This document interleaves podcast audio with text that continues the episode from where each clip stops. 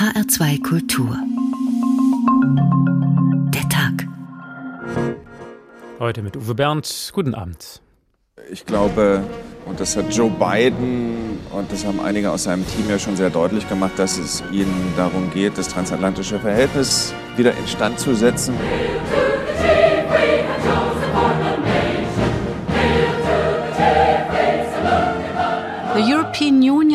Die Europäische Union steht bereit für eine Intensivierung der Zusammenarbeit mit der neuen Regierung und dem neuen Kongress. Die Haltung, dass die Amerikaner jetzt durch einen neuen Präsidenten viele Probleme für uns wieder lösen oder viele Aufgaben auch für uns äh, übernehmen, so bequem wie früher wird die Welt nicht mehr.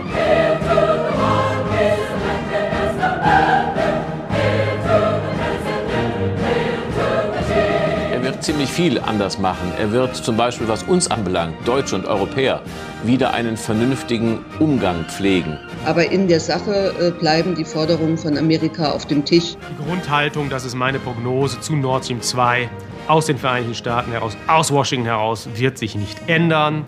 Wir in Europa müssen uns mehr um unsere eigenen Angelegenheiten kümmern. Wir müssen auch mehr Verantwortung übernehmen. Dazu sind wir bereit, aber das würden wir gerne zusammen mit den Amerikanern machen und nicht gegen die Vereinigten Staaten. Auch unter einem Joe Biden werden viele Konflikte nicht beigelegt. Auch er wird America First verfolgen.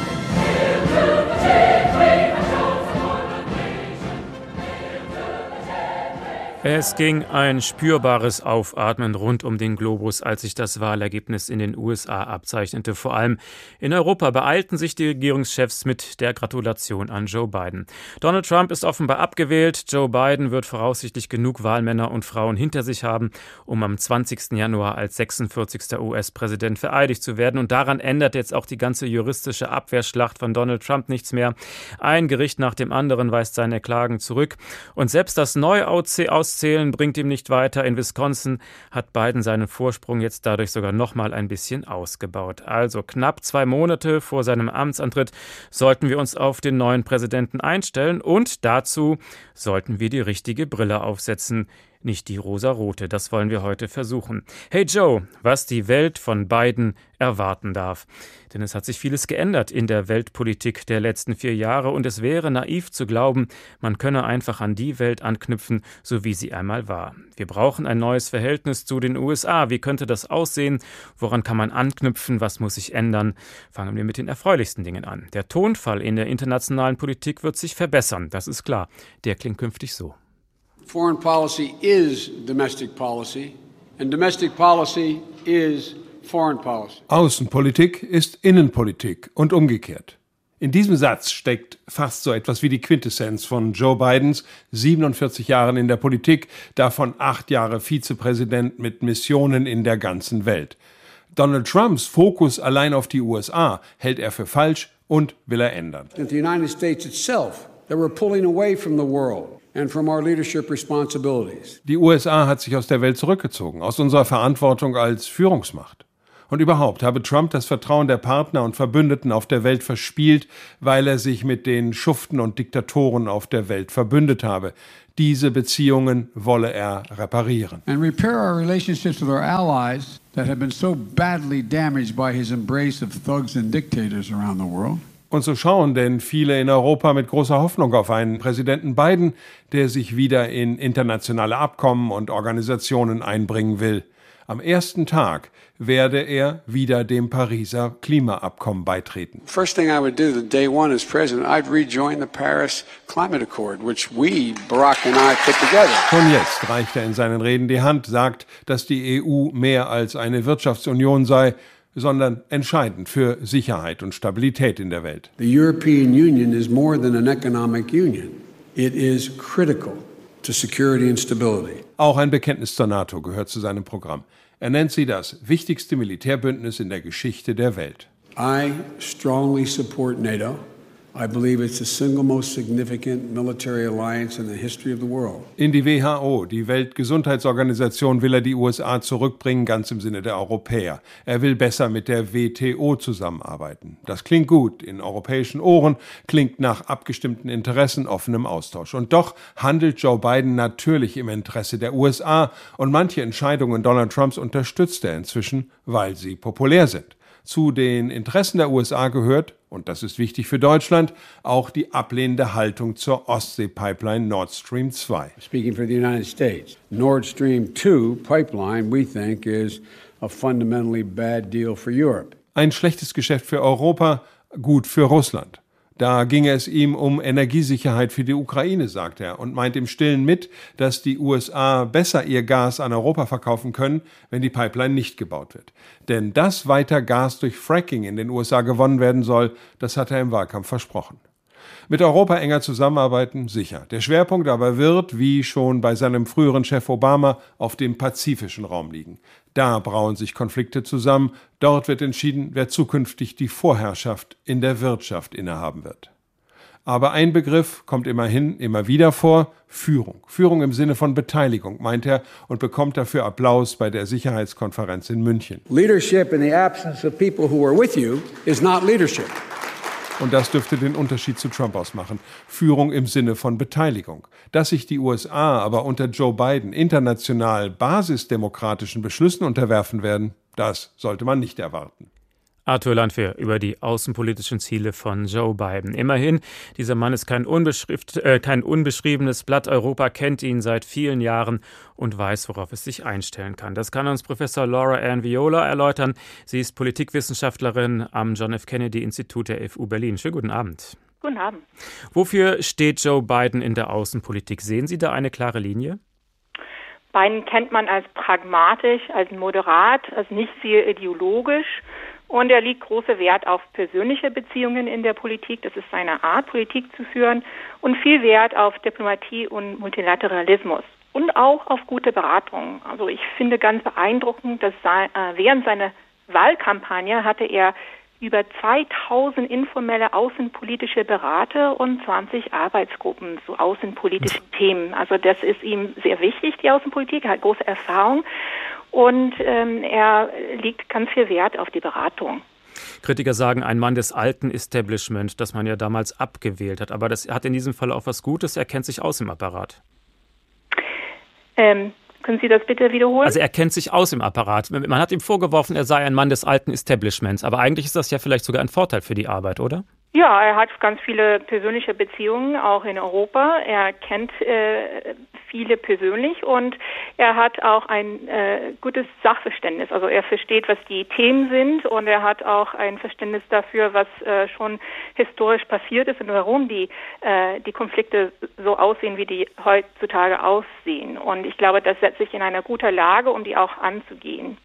Im Jahr 2003 hat Biden für den Irakkrieg gestimmt. Wie denkt er eigentlich heute darüber? Das stimmt. Er, Biden hat für den Irakkrieg abgestimmt. Auch in den Jahren zuvor hat Biden Intervention in Kosovo und Afghanistan befürwortet. Biden ist aber während der Bush-Präsidentschaft ein scharfer Kritiker des Krieges geworden. Er hat die mangelhafte Diplomatie kritisiert und auch die fehlende Einbindung der Alliierten. Und er äußerte sich zum Beispiel gegen den Truppenanstieg in Irak 2006 und in Afghanistan 2009. Und auch unter Obama war er generell skeptisch gegenüber der Anwendung militärischer Gewalt, zum Beispiel in Libyen in 2011. Also ich kann, ich glaube, man kann sagen, dass er über die Jahrzehnte immer skeptischer gegenüber militärischer Intervention geworden ist, auch aus dieser Erfahrung mit Irak. Und was denkt er dann wohl jetzt darüber, dass äh, Trump die Truppen ganz schnell noch abziehen will aus Afghanistan? Ja, äh, Biden war auch unter Obama eine Stimme für die Abzug der Truppen. Also, dass das so schnell passiert, ist ähm, sehr kritisch äh, gegenüber gesehen unter den Demokraten. Das gibt natürlich die Alliierten wenig Zeit, äh, damit umzugehen. Es gibt auch anderen Akteuren äh, äh, die Möglichkeit, da äh, schnell zu handeln. Und es gibt auch die Möglichkeit, diese Situation auszunutzen, zum Beispiel der Taliban, ähm, dass die, dass die quasi keine Verhandlungssituation mehr haben. Mhm. Aber äh, grundsätzlich ist Biden auch dafür, weniger Truppen in Afghanistan und in Nahosten zu haben. Gucken wir ein anderes Thema an. Der frühere Außenminister John Kerry soll die Klimapolitik voranbringen, ein ganz neuer Posten. Welche Rolle soll also die Umweltpolitik spielen in der Regierung Biden? Ja, unter Biden wird der Klimawandel eine große Rolle spielen als je zuvor in der Außenpolitik. Äh, das sieht man in der Wahl von John Kerry, ehemaliger Außenminister und politisches Schwergewicht. Ähm, Biden hat ihn gewählt, weil er diese Schwergewicht bringt und er möchte damit betonen, dass Klimawandel ein wichtiges Thema sein wird, auch in der Außenpolitik. Äh, wie wir gehört haben, Biden hat angekündigt, dass er an seinem ersten Tag im Amt mit dem Beitritt zum Pariser Klimaabkommen beginnen wird. Und ich glaube, dieser Schritt würde äh, sicherlich ein wichtiges Signal senden, dass die USA eine Führungsrolle in den Klimaverhandlungen haben möchte. Und angesichts der Größe der, US, äh, US-Wirtschaft äh, würde eine ehrgeizige Klimaagenda der USA den globalen Klimaverhandlungen erhebliche Impulse verleihen. Außenpolitisch ist das eine, aber bekommt er da nicht innenpolitisch Gegenwind? Kann er damit punkten? Also die Fracking-Industrie zum Beispiel geht ja auf die Barrikaden. Ja, er hat äh, eine Umweltagenda, äh, auch innenpolitisch, was über zwei Billionen Euro kosten wird. Das ist ungefähr zehnmal äh, so viel wie äh, Obamas Umweltpolitik. Das ist sehr umstritten natürlich und ähm, die Republikaner stehen dagegen äh, und aber auch äh, einige Demokraten. Und man hat gesehen, dass äh, Trump hat einmal gesagt, dass er zum Beispiel Fracking elimin eliminieren möchte und er möchte, er musste dann ganz schnell zurückrudeln, weil viele von seiner eigenen Unterstützer das nicht mittragen könnten, weil die Energiepolitik äh, doch immer noch sehr umstritten ist. Also ob er wirklich weit damit kommen kann, äh, innenpolitisch, ist eine gute Frage und es hängt vermutlich auch viel davon ab, wie der Kongress aussehen wird. Aber vermutlich wird er da keine große Mehrheit bekommen. Donald Trump zum Beispiel hatte ja die Gaspipeline Nord Stream 2 scharf kritisiert, die von Russland bis nach Rügen führt, fast fertig gebaut ist. Und in diesem Punkt haben wir ja auch gerade gehört, scheinen Biden ja auf seiner Linie zu sein. Also was bedeutet das für uns? Wird das der erste Konflikt mit ihm? Es gibt wenig Grund zu denken, dass Biden die Sanktionen gegen Russland aufheben wird. Die Sanktionen sind überparteilich unterstützt worden in den USA. Aus amerikanischer Sicht wirkt die Pipeline als eine wirtschaftliche Belohnung für Russlands aggressive Politik und gibt Putin zu viel politischen Einfluss auf Europa. Also das ist die äh, Perspektive der Amerikaner. Und es wird sicherlich Druck entstehen, das Projekt aufzugeben. Und äh, ich glaube, aus beiden Sicht äh, und grundsätzlich dieser überparteiliche Konsens berührt sich viel auf die Sicherheitslage weniger auf die Energiepolitik der USA. Was wäre da aus unserer Sicht eine kluge Strategie? Sollten wir beiden in diesem Punkt entgegenkommen, sozusagen als Zeichen des guten Willens, oder muss man da den Konflikt dann suchen mit ihm? Es ist ganz interessant. Es gibt einige Konflikte, in denen Biden äh, Europa unter Druck setzen wird, zum Beispiel auch äh, mit Blick auf äh, digitale Netzwerke und China, äh, Huawei und 5G-Netzwerke zum Beispiel. Und Ganz interessant ist, dass ähm, dieser Druck wird vermutlich schwerer auszustehen äh, unter Biden als unter Trump, weil Europa kann jetzt nicht einfach tun, als ob die ganze Beziehung kaputt ist und ähm, dass die Linien so äh, so unterschiedlich sind. Von daher, ich glaube, es wird äh, doch schwerer sein, das auszuhalten und ähm, es ist spannend zu sehen, was daraus sein wird. Vermutlich wird Biden nicht zuerst einen Konflikt sich aussuchen. Er möchte, hatte das schon auch angekündigt, die Beziehungen erstmal äh, wieder reparieren und er möchte auch die äh, äh, Allianz und auch die transatlantische Partnerschaft auch besonders mit Deutschland wiederbeleben und erstmal wieder äh, ja, reparieren. Von daher, ich glaube nicht, dass dieser Konflikt das erste Konflikt sein wird und nicht, dass er zu zuerst auf diese Konfliktstrategie eingehen wird. Aber die Druck wird da sein und es ist spannend zu sehen, ob Europa und Deutschland das aushalten wird oder ob wir zu einem anderen Ergebnis kommen werden. Das war Professor Laura Ann Viola, Außenpolitik-Expertin am John F. Kennedy Institut der FU Berlin. Herzlichen Dank. Also eines ist klar, die gemütlichen alten Zeiten in den deutsch-amerikanischen Beziehungen, die sind vorbei. Wir wollen uns heute aber ein bisschen daran erinnern und dabei darf es auch mal ein kleines bisschen sentimental werden. So zum Beispiel klang das in der Nachkriegszeit.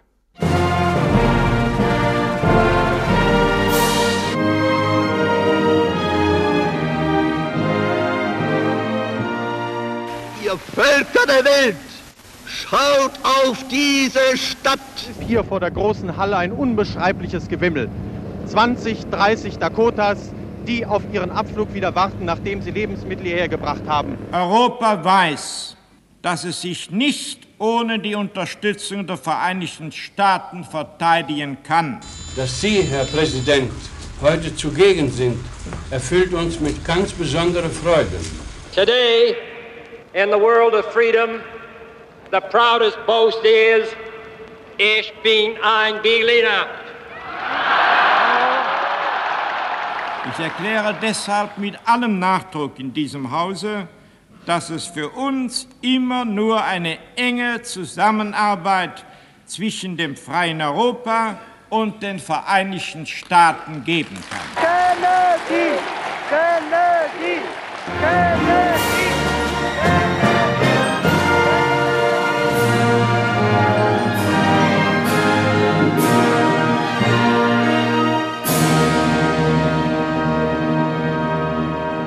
HR2 Kultur der Tag. Was also kann die Welt von Joe Biden erwarten? Wir schauen nun auf einen der kompliziertesten internationalen Konflikte, auf die Lage im Nahen Osten. Israel hatte ganz auf Donald Trump gesetzt und das hatte sich auch ausgezahlt, freilich nicht für die Palästinenser. Benjamin Hammer beschreibt die Annäherung von Donald Trump und Benjamin Netanyahu. Es begann mit freundlichen Worten und es blieb nicht dabei. The President of the United States and the Prime Minister of Israel. Washington am 15. Februar 2017. Donald Trump ist seit kurzem Präsident der Vereinigten Staaten von Amerika. Er empfängt Israels Premierminister im Weißen Haus. Mit diesem Besuch bekräftigen die USA die untrennbare Verbindung mit unserem geschätzten Verbündeten Israel. Netanyahu äußert sich ebenso überschwänglich. Ich bin sehr dankbar für unsere Freundschaft. Israel hat keinen engeren Verbündeten als die USA. Ich bin zuversichtlich, dass unter Ihrer Führung, Herr Präsident, das Bündnis sogar noch stärker wird. Es ist kein Geheimnis, dass das Verhältnis zwischen Netanyahu und US-Präsident Obama angespannt war. Die vorherige US-Regierung hatte die israelische Besatzung des Westjordanlandes immer wieder deutlich kritisiert. Unter Trump, das ist schon damals absehbar, könnte sich das ändern. In seinem Team für die Region befinden sich mehrere Anhänger von israelischen Siedlungen im besetzten Westjordanland. Thank you. 6. Dezember 2017. In den vergangenen Monaten hat sich Donald Trump auch mit dem palästinensischen Präsidenten Mahmoud Abbas getroffen. Trump arbeitet nach eigener Aussage an einem Friedensabkommen zwischen Israelis und Palästinensern. Manche Palästinenser verbinden zunächst durchaus Hoffnungen mit Trump. An diesem Tag aber kommt es zur ersten Entscheidung, mit der sich die US-Regierung deutlich auf die Seite Israels stellt. Es geht um Jerusalem, die Stadt, die beide Konfliktparteien als Hauptstadt beanspruchen. It is time to officially recognize es ist an der Zeit, Jerusalem als Hauptstadt Israels anzuerkennen. Ich weise das Außenministerium an, Vorbereitungen zu treffen, die US-Botschaft von Tel Aviv nach Jerusalem zu verlegen. Frühere US-Regierungen hatten entsprechende Pläne nie umgesetzt, denn bisher gab es in der internationalen Gemeinschaft einen Konsens, dass sich Israelis und Palästinenser erst über den Status der umstrittenen Stadt einigen müssen, bevor Botschaften dorthin verlegt werden. 14. Mai 2018. Ivanka Trump, die Tochter des US-Präsidenten, erklärt im Namen ihres Vaters die US-Botschaft in Jerusalem für eröffnet. Das Verhältnis zwischen der Regierung von Donald Trump und den Palästinensern befindet sich auf einem Tiefpunkt. Die diplomatische Vertretung der Palästinenser in Washington muss schließen. Die USA beenden außerdem ihre Finanzierung des Palästinenser-Hilfswerkes UNRWA. Dies war eine Forderung Israels, das dem Hilfswerk vorwirft, Israel-Hass zu schüren, was die UN zurückweisen. Donald Trump erfüllt weitere Wünsche der israelischen Regierung. Er erkennt die Annexion der Golanhöhen durch Israel an, die völkerrechtlich zu Syrien gehören. Außerdem verlassen die USA das Atomabkommen mit dem Iran. Auch das eine Forderung Israels. This was a special token of affection 15. September 2020. Das vorerst letzte persönliche Treffen zwischen Netanyahu und Trump. An dem Tag vereinbart Israel die Aufnahme voller diplomatischer Beziehungen mit den Vereinigten Arabischen Emiraten und Bahrain. Für die Palästinenser ein weiterer herber Rückschlag. Sie verlangen, dass arabische Länder ihre Beziehungen zu Israel erst dann normalisieren, wenn die Besatzung des Westjordanlandes beendet ist. Israel feiert die Abkommen, die laut Benjamin Netanyahu durch die Trump-Regierung vermittelt wurden. Im Weißen Haus überreicht Trump Netanyahu einen goldenen Schlüssel, ein Symbol der Freundschaft. Danke, Mr. President, sagt Netanyahu. Sie haben den Schlüssel zu den Herzen der Menschen in Israel. Thank you very much. Fantastic.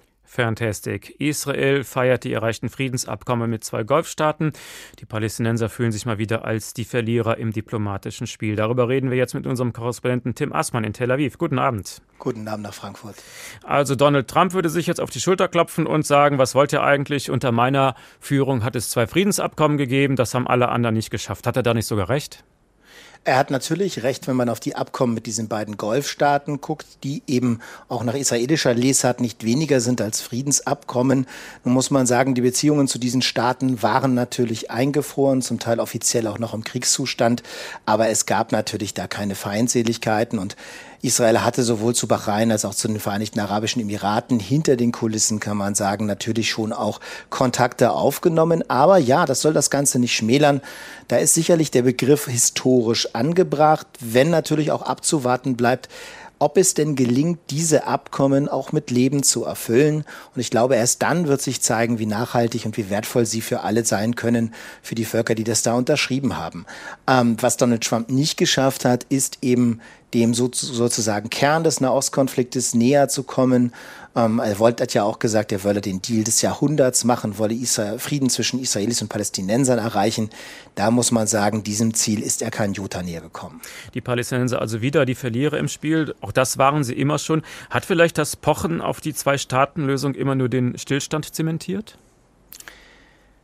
Die Frage ist ja, welche Art von Zwei-Staaten-Lösung? Und ich denke, aus palästinensischer Sicht ähm, hat es ihnen zumindest in den vergangenen Jahren nicht geholfen, dass sie darauf bestanden haben. Denn in der Tat, zementieren ist etwas, das man sagen kann. Eingefroren ist ein anderer Begriff. Jedenfalls von einem Friedensprozess kann man nicht mehr reden. Aber aus palästinensischer Sicht ist, glaube ich, eines völlig alternativlos, nämlich, dass dieser Staat, wie er auch immer dann er genau geschnitten ist, ein unabhängiger, ein lebensfähiger sein muss und auch Donald Trump hat ja einen Vorschlag für eine Zwei-Staaten-Lösung gemacht. Aber diese Lösung, die Trumps Schwiegersohn Kushner ausgearbeitet und hat und von, die von Donald Trump dann präsentiert wurde in diesem Jahr, die erfüllt eben diesen Anspruch der Palästinenser nicht, dass dann ein lebensfähiger Staat entstehen würde, sondern es wäre ein abhängiges Gebilde. Und deswegen ist es aus palästinensischer Sicht kein gangbarer Weg. Aber man muss eben auch sagen, die Lösung, wie sie im Oslo-Abkommen in den 90er Jahren festgeschrieben wurde, die ist jetzt schon nicht mehr umsetzbar, auch von einem Joe Biden in, im Weißen Haus nicht, denn die Voraussetzungen dafür sind angesichts des fortgeschrittenen Siedlungsbaus der Israelis ja am Boden gar nicht mehr gegeben. Wie verhält sich Israel nun in der Übergangsphase zu Joe Biden? Versucht man noch schnell ein paar Fakten zu schaffen? Ja, man versucht Fakten zu schaffen in den angesprochenen Siedlungen. Da sind noch mal schnell ein paar Baugenehmigungen erteilt worden, weil man offenbar davon ausgeht, dass die neue US-Administration umstrittenen Siedlungsplänen nicht mehr so gleichgültig gegenübersteht, wie Donald Trump das getan hat oder so wohlwollend. Ähm, und sicherlich ist auch das, was jetzt gerade zu beobachten war äh, im Iran, wenn es denn äh, tatsächlich äh, durch Israel durchgeführt wurde, der Anschlag dort etwas, das ein bisschen was mit Faktenschaffen zu tun hat. Also der Mordanschlag, der Leiter des iranischen Atomprogramms, war Israel schon lange ein Dorn im Auge. Die werden natürlich nie bestätigen, dass sie ihn getötet hätten. Alle Welt geht davon aus. Also kann das Zufall sein, dass das jetzt passiert? Was könnte Israel damit bezwecken? Auch in Israel gehen die Experten davon aus, dass es Israel war. Es wird dann immer so ein Satz vorweggeschoben, wenn Israel es war, dann war das und das die Absicht. Also da machen wir es jetzt genauso. Wenn Israel es war, dann sollten zwei Signale gesendet werden nach Ansicht von Beobachtern und ich halte das für durchaus nachvollziehbar. Zum einen, dass man äh, dem Weißen Haus und Joe Biden signalisieren möchte, wenn ihr eine Annäherung an den Iran sucht, dann müsst ihr wissen, dass wir Israel weiter hier eine eigene Politik betreiben werden, uns die Freiheit nehmen, eben auch eigene Schritte zu gehen. So kann dieser Anschlag gedeutet werden. Und wenn Israel es denn war, äh, dann kann dieser Anschlag auch so gedeutet werden, dass hier möglicherweise eine Provokation versucht wurde, um Annäherungsbemühungen zu torpedieren.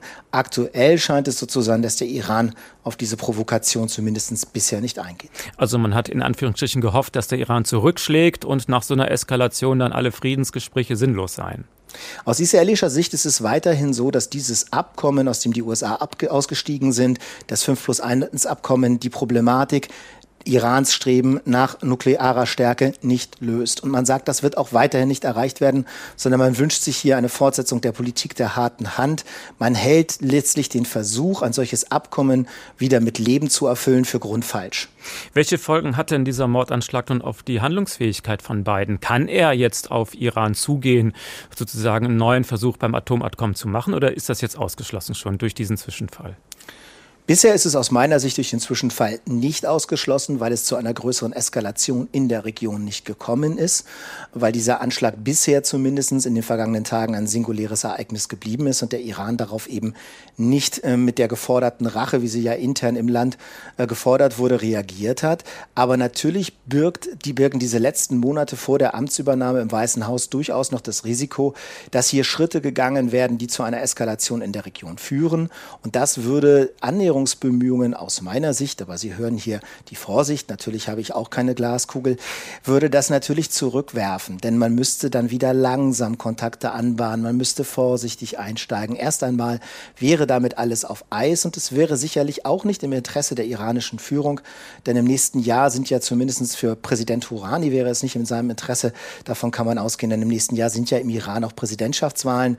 Wenn Rouhani hier also mit einer Annäherung an die USA punkten möchte, auch innenpolitisch dann muss es bald sein. Also was wäre jetzt klug für Joe Biden? Wie sollte er sich nun verhalten? Ich glaube, was wir sehen werden nach der Amtsübernahme ist eine vorsichtige Annäherung und eine Normalisierung der Palästinenser, der Beziehungen zwischen den USA und den Palästinensern. Damit ist sicher zu rechnen. Wir werden möglicherweise auch ab und zu anderes Abstimmungsverhalten Israels äh, in den Vereinten Nationen, äh, Abstimmungsverhalten der USA in den Vereinten Nationen sehen, immer dann, wenn es um Israel geht. Wir werden mehr Zurückhaltung sehen im Bereich Siedlungsbau und ähnlichem. Da wird es nicht mehr für so viel grünes Licht geben. Und ich denke, diese Annäherung an den Iran, zumindest der Versuch, hier wieder auf dem Verhandlungsweg zu einer Lösung zu kommen, auch das ist etwas, was Joe Biden nicht aus den Augen verlieren wird. Das war Tim Assmann in Tel Aviv. Vielen Dank. Und wir wollen jetzt noch einmal in Erinnerungen schwelgen, die deutsch-amerikanischen Beziehungen in den 80er 80er Jahren. Die USA als großer Bruder und Beschützer im Kalten Krieg und so bis zur Wiedervereinigung. Und das klang so.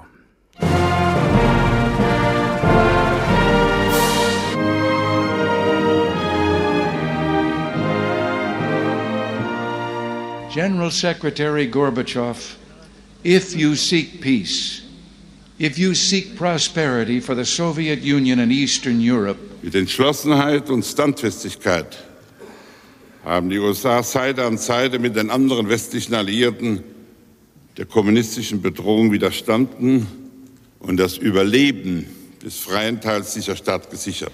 If you seek liberalization, come here to this gate. Mr. Gorbachev, open this gate. Mr. Gorbachev, tear down this wall. Wir Deutschen, meine Damen und Herren, hätten die Einheit unseres Vaterlandes in Freiheit nicht gewinnen können, wenn nicht George Bush Präsident der Vereinigten Staaten gewesen wäre. Germany is united. Go,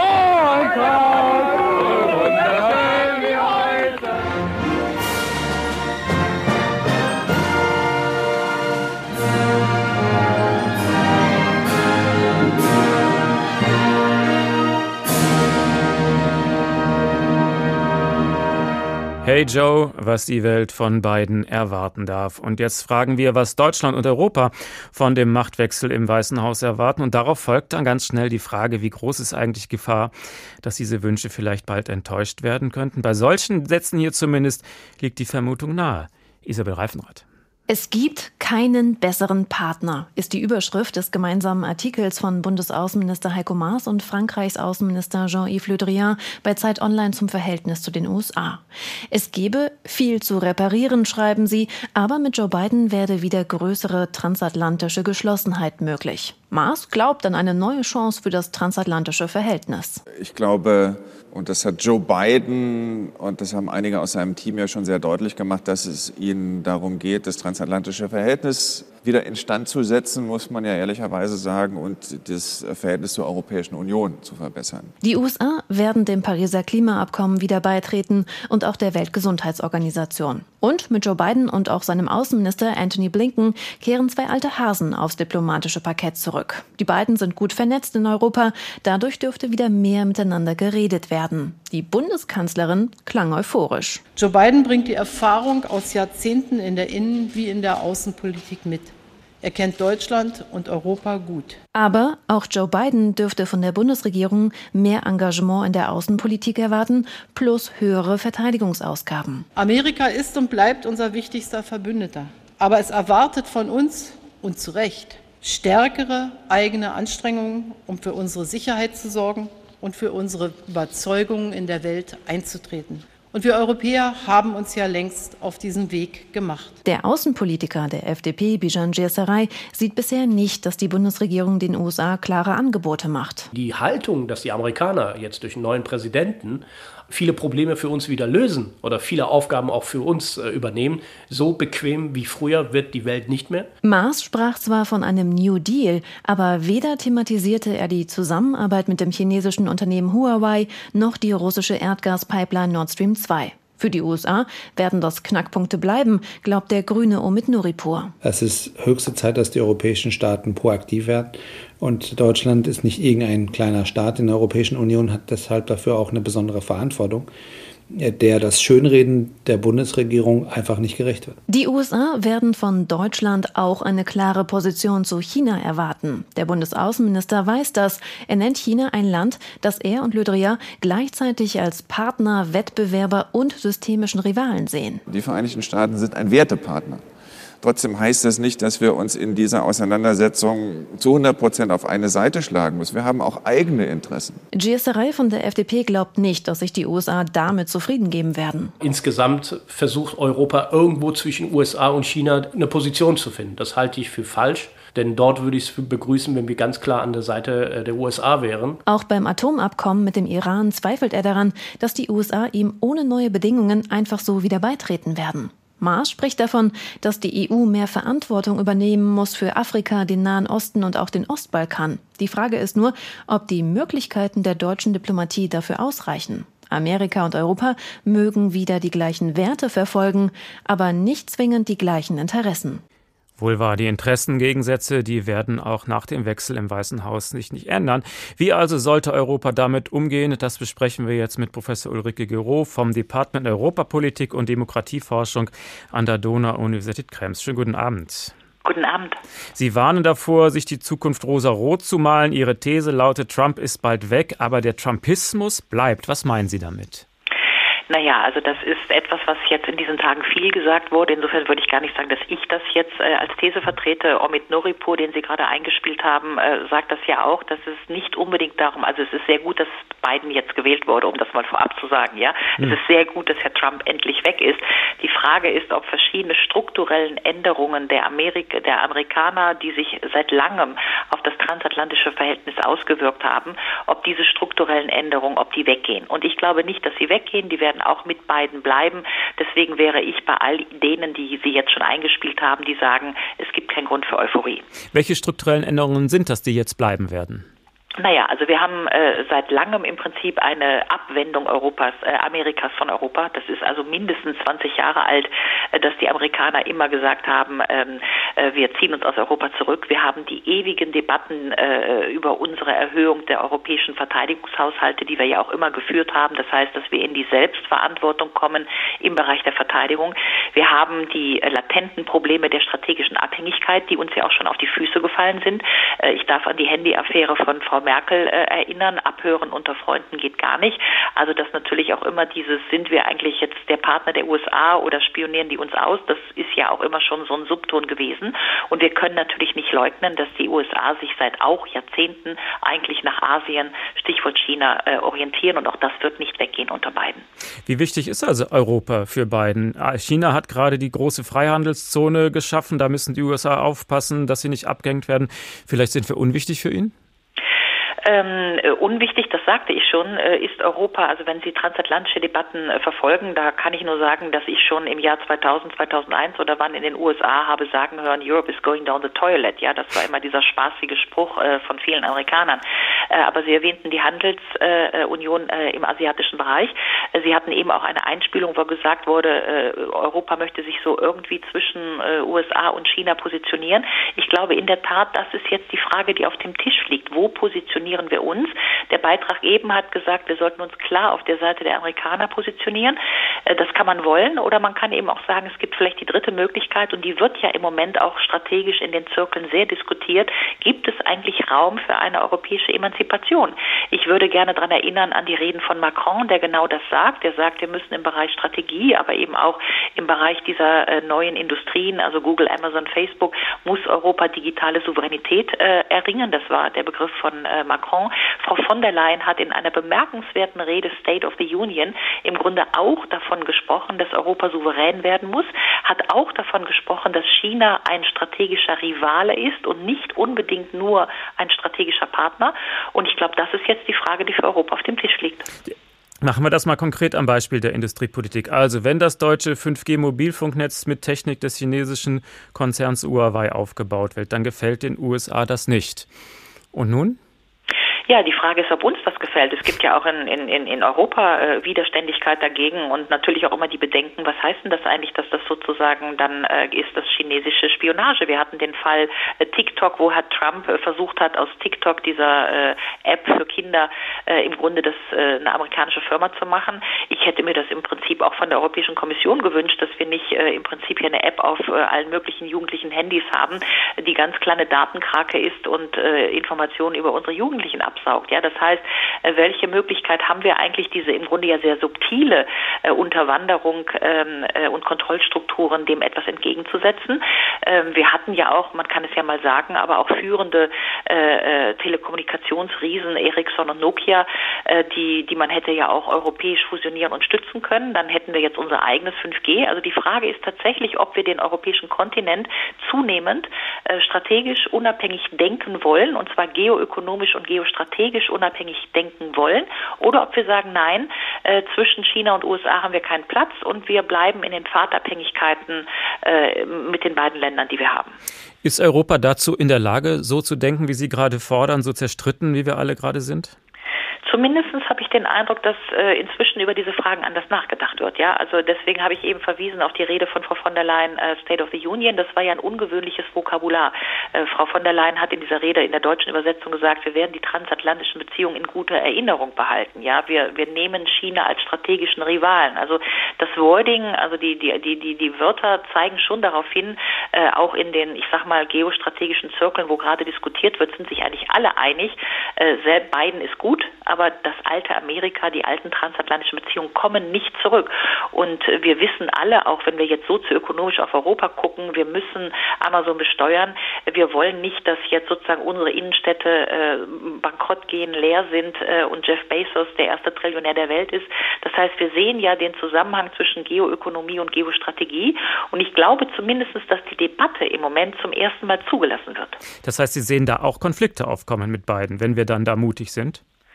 Ähm, die Konflikte wären auch nicht neu, ja, also die Konflikte, das sozusagen, wie unabhängig darf Europa sich von äh, ähm, äh, Amerika machen, das ist ja so ein bisschen, wenn Kinder erwachsen werden, ja, das ist ja so ein bisschen das transatlantische Verhältnis. Also die Frage ist, sind wir jetzt herausgewachsen aus einer Nachkriegsphase 49, 89, wo sich Europa zunehmend emanzipiert? Wollen wir das? Und wenn ja, können wir das ökonomisch unterfüttern, indem wir eben sagen, mit Blick auf Verteidigung, mit Blick auf Drohnen, mit Blick auf den äh, hier diesen GAFA-Komplex, also Google, Amazon und so weiter, mit Blick auf Züge, Schnellzüge, äh, wollen wir äh, im Prinzip äh, in Europa ähm, unser Ding machen. Ja, und das wäre die Voraussetzung für auch eine politische Emanzipation. Das, was ich nur sehe, ist, dass wir diese Fragen zum ersten Mal neu diskutieren, übrigens auch von Seite der Unternehmen. Ich kann da schon sehen, dass auch der BDI, MEDEF, Confindustria neu drauf gucken und sagen, Moment mal, wir haben doch hier einen Binnenmarkt, eine Währung. Wie wollen wir das eigentlich unterfüttern? Weil wollen wir die Abhängigkeit von China und wollen wir noch die von den USA? Das ist halt auch die Frage. Das war Professor Ulrike Gero vom Department Europapolitik und Demokratieforschung an der Donau-Universität Krems. Vielen Dank. Und jetzt noch mal ein kleines bisschen Nostalgie. Auch die drei Präsidenten vor Donald Trump waren in Deutschland sehr wohlwollend empfangen worden, jedenfalls meistens.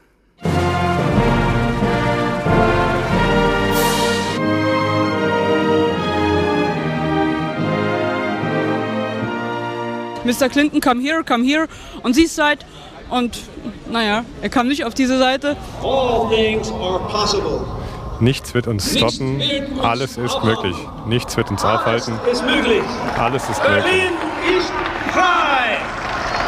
Berlin ist free.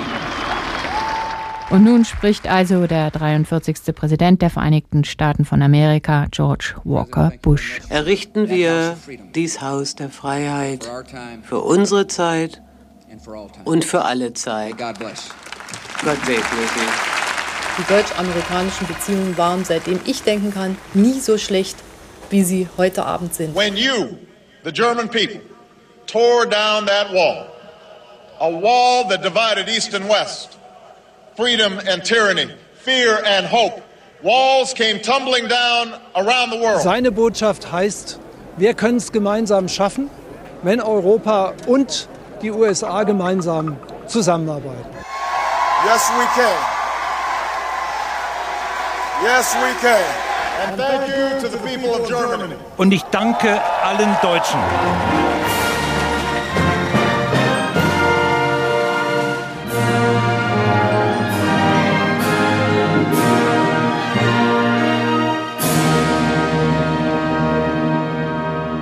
Wie wird wohl Joe Biden in Deutschland empfangen werden, wenn er denn mal irgendwann zum Staatsbesuch kommt? Am 20. Januar soll er erstmal die Amtsgeschäfte übernehmen.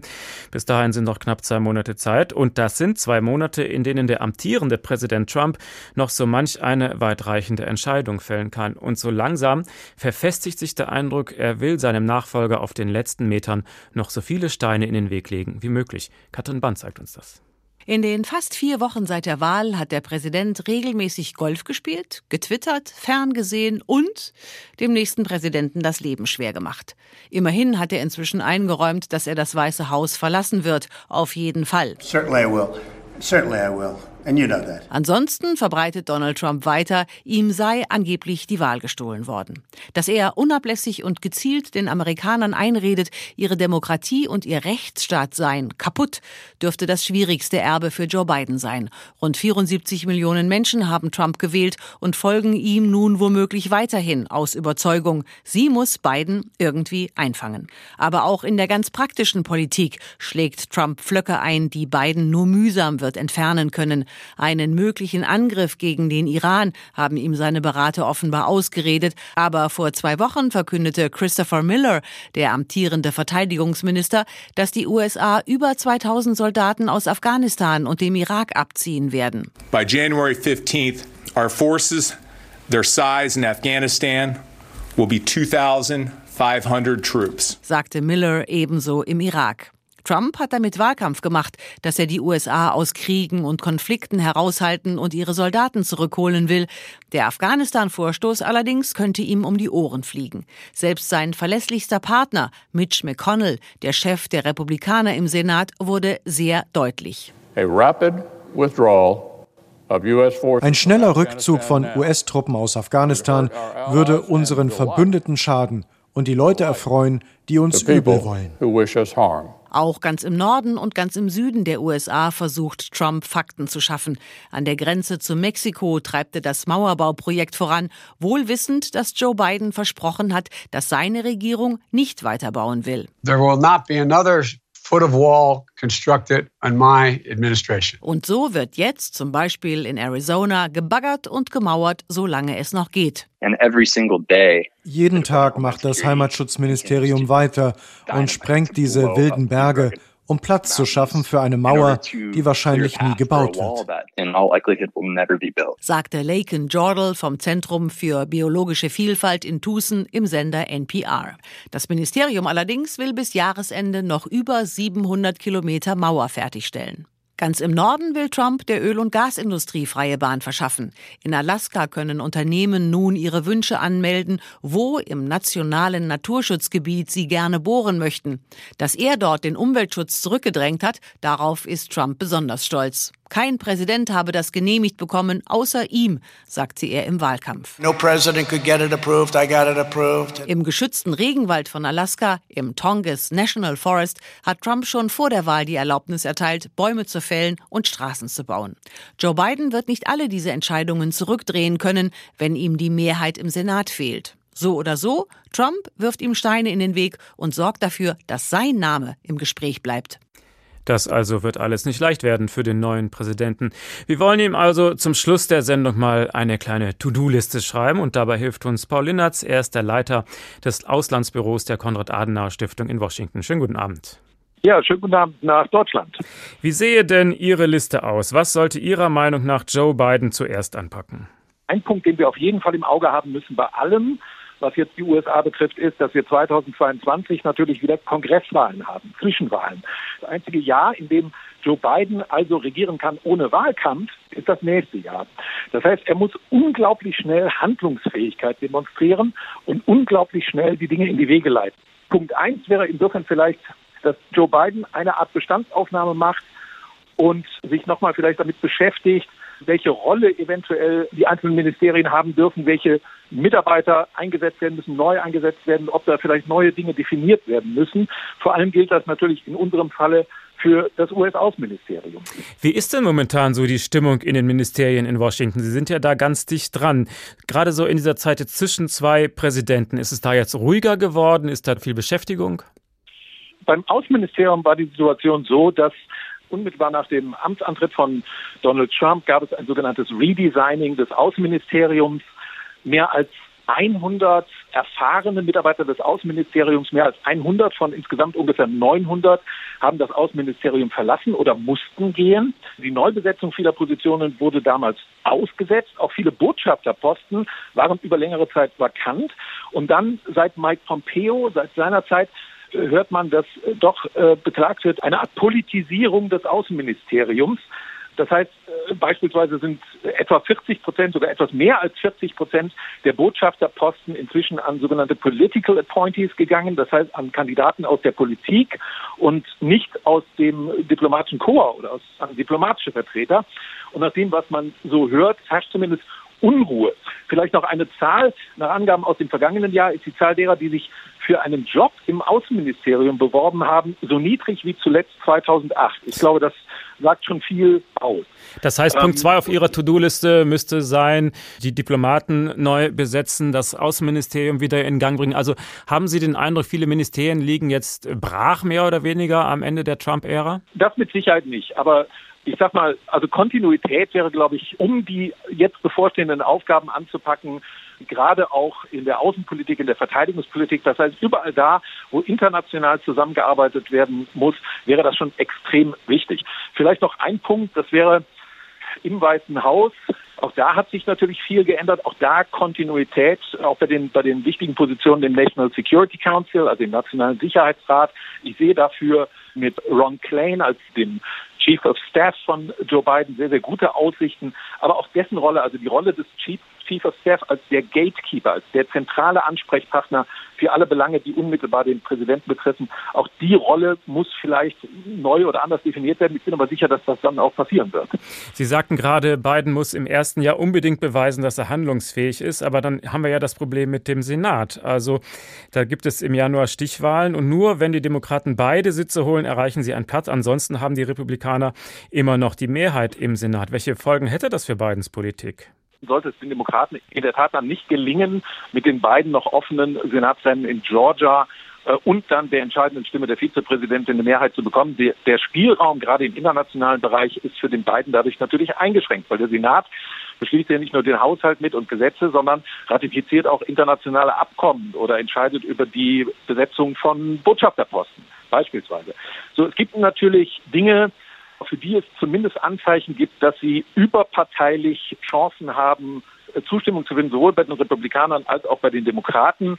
Das sind allerdings zum großen Teil sind das innenpolitische Themen, also beispielsweise die Absenkung der Kosten für die medizinische Versorgung und die Gesundheitsfürsorge oder Maßnahmen gegen Steuerhinterziehung.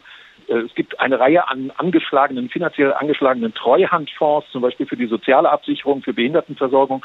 Auch die gilt es zu stützen. Das sind Dinge, wo die Chance besteht auf sag ich mal, überparteiliche Einigung bei so manchem anderen Thema, ja, wird Joe Biden aber zugehen müssen, auch auf die republikanischen Senatoren und versuchen müssen, Unterstützung zu finden. Und wie das sich entwickelt, das müssen wir da mal abwarten.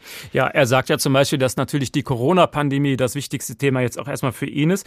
Aber da konnte sich ja der Kongress nicht einmal auf ein gemeinsames Corona-Hilfspaket einigen. Also wie will er denn da weiterkommen, wenn es da schon hakt? Ja, also das ist richtig. Das ist ein gutes Beispiel dafür, wie schwierig es ist, im Moment wirklich überparteilich sich auf Dinge zu einigen. Also jetzt im Dezember wird ja mit Hochdruck äh, noch daran gearbeitet, wichtige Projekte bis Jahresende auf den Weg zu bringen, unter anderem das äh, Corona-Hilfspaket. Aber es geht natürlich auch um Dinge wie, also bis zum 11. Dezember beispielsweise laufen eine Reihe an sogenannten Appropriations aus. Appropriations sind im Grunde genommen die Freigabe für staatlicher Mittel für bestimmte Aufgaben. Das betrifft den Regierungshaushalt insgesamt, also beispielsweise auch die Gehälter für staatliche Bedienstete. Sie können sich daran erinnern, vor knapp zwei Jahren gab es mal einen sogenannten Regierungsshutdown, den längsten in der Geschichte der USA. Danach wurde dann entschieden, dass diese Mittel freigegeben werden, eben jetzt bis zum Dezember, aber das läuft aus. Dann die Corona-Hilfsmaßnahmen, die wir gerade schon erwähnt hatten, auch die stehen im Moment im Kongress unter Hochdruck in Vorbereitung. Und dann haben wir das Problem, dass auch eine ganze Reihe an wegen der Corona-Krise beschlossene Steuervergünstigungen für Menschen, die wirtschaftlich hier in Not geraten sind durch die Pandemie, die laufen am 31. Dezember aus. Das heißt, die Dinge müssen jetzt alle in den nächsten neun bis 14 Tagen geregelt werden, denn sonst droht, dass wir bereits ab Beginn des nächsten Jahres eine, eine Welle haben an, äh, sag ich mal, an Menschen, die, weil sie einfach nicht mehr bezahlungsfähig sind, ihre, ihre Wohnungen verlassen müssen. Da, da kursieren jetzt Zahlen von 20 bis 30 Millionen US-Bürgern, die davon unter Umständen betroffen wären. Also kurzes Fazit. Es klingt schon nach enormen Schwierigkeiten. Glauben Sie trotzdem, dass er ein handlungsfähiger Präsident sein wird? Innenpolitisch wie außenpolitisch? Ja, auf jeden Fall. Also er hat ja auch eine sehr ambitionierte, eine sehr anspruchsvolle außenpolitische Agenda. Und äh, natürlich wird damit auch schon ab äh, der Amtseinführung im Grunde genommen begonnen. Das erste wird sein die Verlängerung des New Start-Abkommens im Februar. Er hat ja angekündigt, dass er sehr bald wieder zum Pariser Klimaabkommen zurückkehren wird. Also Handlungsfähigkeit sehe ich auch deshalb gegeben, weil er mit den Kandidaten, die er jetzt schon benannt hat für seine künftige Regierung, für die Ministerien, hat er eigentlich allesamt Leute benannt, die ja, die aus dem politischen Geschäft kommen, die seit Jahren, zum Teil seit Jahrzehnten mit ihm zusammengearbeitet haben, wie beispielsweise John Kerry. Das ist ja ein Signal für den Bereich Klimapolitik, John Kerry einzusetzen. Aber auch Anthony Blinken als Außenminister, als künftigen Außenminister, da hat er natürlich jemanden, der aus dem politischen Geschäft kommt, der sehr stark in der Kategorie Verbündete denkt, der Europa gut kennt, der einen Teil seiner Kindheit in Frankreich verbracht hat, fließend Französisch spricht. Also ich sag mal, schon aufgrund der Besetzung der Posten, die er jetzt angekündigt hat, äh, bin ich ziemlich sicher, da wird äh, sehr, sehr schnell Handlungsfähigkeit unter Beweis gestellt werden können. Das war Paul Lenartz, der Leiter des Auslandsbüros der Konrad-Adenauer-Stiftung in Washington. Vielen Dank.